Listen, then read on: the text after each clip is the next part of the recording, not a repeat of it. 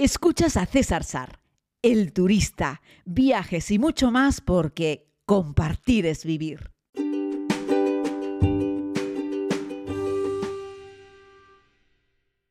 Saludos querida comunidad, bienvenidos a este nuevo podcast diario de viajes. Eh, Primero que nada, muchas gracias por escucharme, por acompañarme, eh, gracias a estos audios que además permiten que los escuchemos eh, en cualquier momento.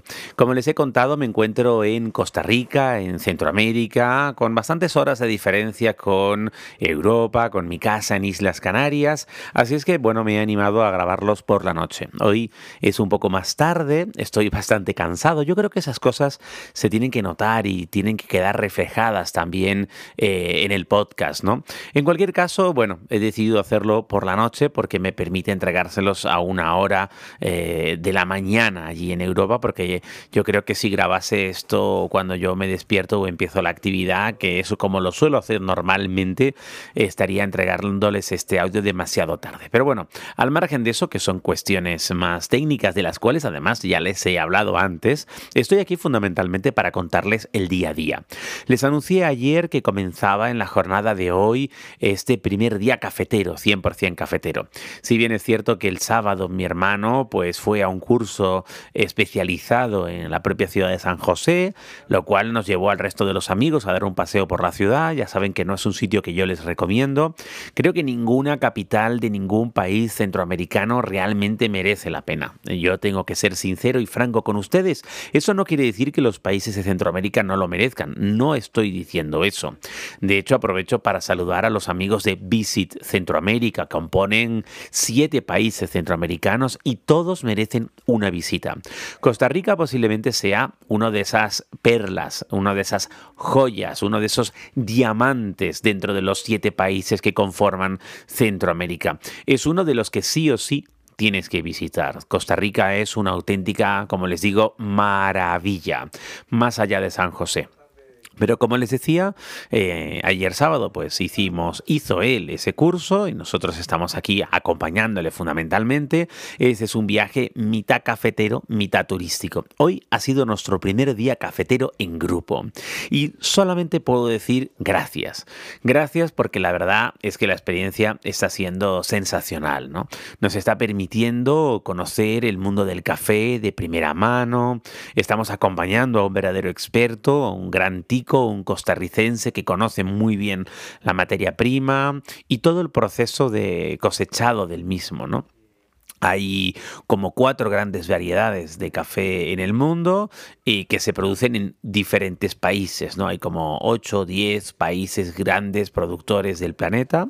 Costa Rica no es de los cinco ni de los, creo que está en el puesto 9, creo, de los mayores productores. Eh, de hecho, produce un café tan bueno, Costa Rica, que lo exporta y ellos luego tienen que importar café para el consumo propio. Es increíble. Eso quiere decir que ellos, el poder adquisitivo del tico medio y el paladar del tico medio no les da como para consumir el propio café tan bueno que producen. Es decir, el café costarricense eh, en general es tan bueno que se valora mucho fuera y se paga muy bien por empresas externas y ellos no llegan a poder eh, pagar por el valor real que tiene el café que, producen aquí, ¿no? Y es muy interesante, ¿no? Fundamentalmente estamos visitando plantaciones de café de pequeños productores, familias fundamentalmente, que se juntan unas a otras en cooperativas para, para venderlo, ¿no? Generalmente al exterior, ¿no? Estamos hoy, hemos visitado plantaciones de café que venden, pues yo qué sé, para Corea, para Suiza, para Alemania, que venden café para el norte de Europa, en fin, para mercados eh, como Japón también, muy especializados, donde sí son capaces de valorar un producto bueno, ¿no? Un producto eh, de categoría, ¿no? Y bueno, estoy aprendiendo cosas como eh, los aromas del café, ¿no? Que mi, paladar no da ni muchísimo menos para eso, pero estoy aprendiendo que hay cafés que tienen, yo qué sé, 7, 8, 10, 12 aromas distintos, ¿no? Y recogidos dentro de ese, de ese propio café, ¿no? Y es sensacional, ¿no? Así es que, bueno, hoy hemos hecho visitas, ya les digo, a diferentes plantaciones que además son muy fotogénicas. En esta zona de Costa Rica, además, el café se planta junto con unos plantones de platanera y lo que pretenden esos plantones que tienen más altura que el propio matorral, que, el, que que el propio cafetal es dar sombra al mismo, y la verdad es que eso es muy interesante, pero fotogénicamente, eh, visualmente, paisajísticamente, eh, ofrece una imagen maravillosa, ¿no? A todos los que nos gusta hacer una foto, a todos los que nos gusta hacer un vídeo, eh, he podido volar el dron también, estamos hablando de que es un cultivo que se da fundamentalmente en unas laderas con bastante inclinación, lo cual dificulta también el proceso de recolección, algo que también hemos podido ver hoy, pero confiere una estampa mágica, preciosa, ¿no? Eh, les puedo transportar en esa narración a los típicos campos de arroz en Bali, por ejemplo, en algunos otros países donde también se hace por bancales, ¿no? Aquí ni siquiera son bancales, son hileras en unas laderas escarpadas, ¿no? Y ahí es donde crece ese cafetal, ¿no? Que es un arbusto que no tiene demasiada altura, no me arriesgaría a decir qué altura, pero bueno, suelen ser árboles que una planta que no suele tener, al menos en este rincón del mundo donde la estoy viendo, no tiene una altura de mucho más allá de dos metros. Eh, y bueno, la verdad es que es muy bonita, sobre todo porque en esta época en la que estamos es tiempo de recolección y vemos que buena parte de esos cafetales están cargados de fruta, una fruta roja, redonda, que se la conoce como cereza, ¿no? Eh, y bueno, pues en el punto óptimo es cuando se procede a la recolección y se hace una a una, a mano, a mano, prestando buena atención de no llevarse las que aún no están en el punto óptimo de maduración, ¿no? Así es que, bueno, podrán imaginar que todo esto es un mundo tan increíble, tan variado, tan diferente y tan lleno de detalles, matices y aromas como por ejemplo puede ser el mundo del vino. Solo que el mundo del café tiene todavía mucho camino por delante para desarrollar y en eso están, ¿no? En eso están aquí en Costa Rica y en otros muchos países. De hecho, eh, queda tanto camino por desarrollar que la mayoría de la gente que va a una cafetería pide simplemente un café. Sin embargo, la gente cuando va a un restaurante sabe qué vino pedir en función de la denominación de origen o incluso de la marca, ¿no? La mayoría de nosotros vamos a una cafetería y pedimos un café sin importarnos o sin conocer ni siquiera el origen, la marca la variedad, etcétera, ¿no?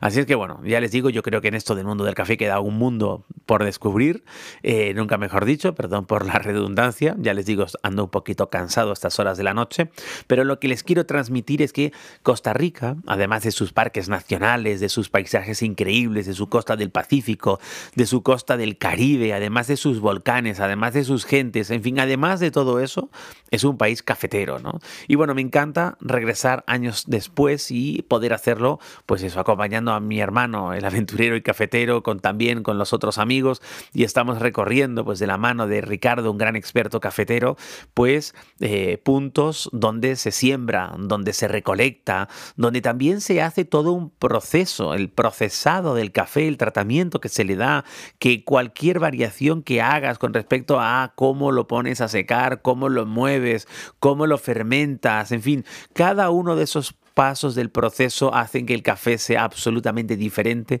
aunque haya salido de la misma planta. ¿no? Y es un mundo muy interesante.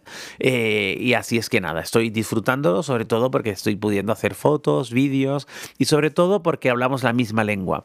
Porque los ticos, porque los costarricenses son una gente muy amable, muy fácil, muy sencilla, muy cercana, muy cariñosa.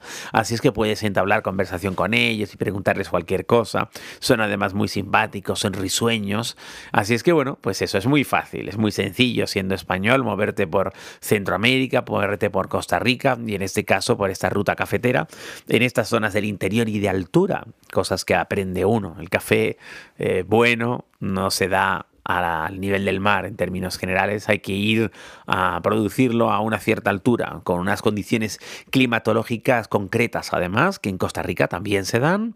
Así es que, bueno, pues les hablo, no sé, creo que estamos ahora mismo cerca de los 2.000 metros de altura, y en todo este entorno estamos durmiendo estas dos noches en unas cabañas, en un entorno rural, con pequeñas aldeas cerca, y lo que nos rodea fundamentalmente es café, son cafetales, ¿no? Así es que cuando esta mañana nos despertamos a primera hora, y salimos y subimos como a la segunda planta de una pequeña construcción que está junto a estas cabañas de madera en las que estamos durmiendo. Lo que podíamos observar al fondo eran unas laderas preciosas pintadas de distintos tonos de verde.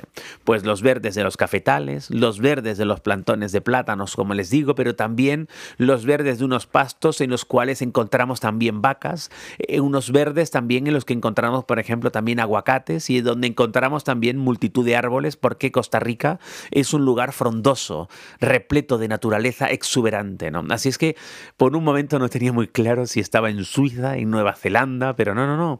No hay que intentar buscarle una comparación. Yo se las hago un poco para acercarles a paisajes que tal vez sean más conocidos para ustedes porque posiblemente ya los hayan visitado antes. Pero estás en un Costa Rica, en un pura vida, en un 100% Costa Rica, en un lugar donde ya les digo, ¿no? Hay tantos tonos de verdes como matices puede ofrecer su café.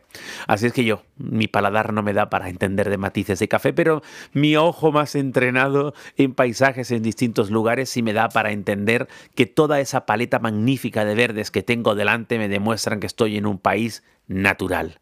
Y es naturalmente hermoso y naturalmente recomendable. Así es que permítanme en este podcast que les recomiende, por supuesto, Costa Rica. Y también, si son amantes del café, ¿por qué no decirlo? Vengan a visitar también el Costa Rica cafetero, el Costa Rica del café de los matices, de los aromas y de los detalles. Déjense conquistar por nuestros queridos ticos.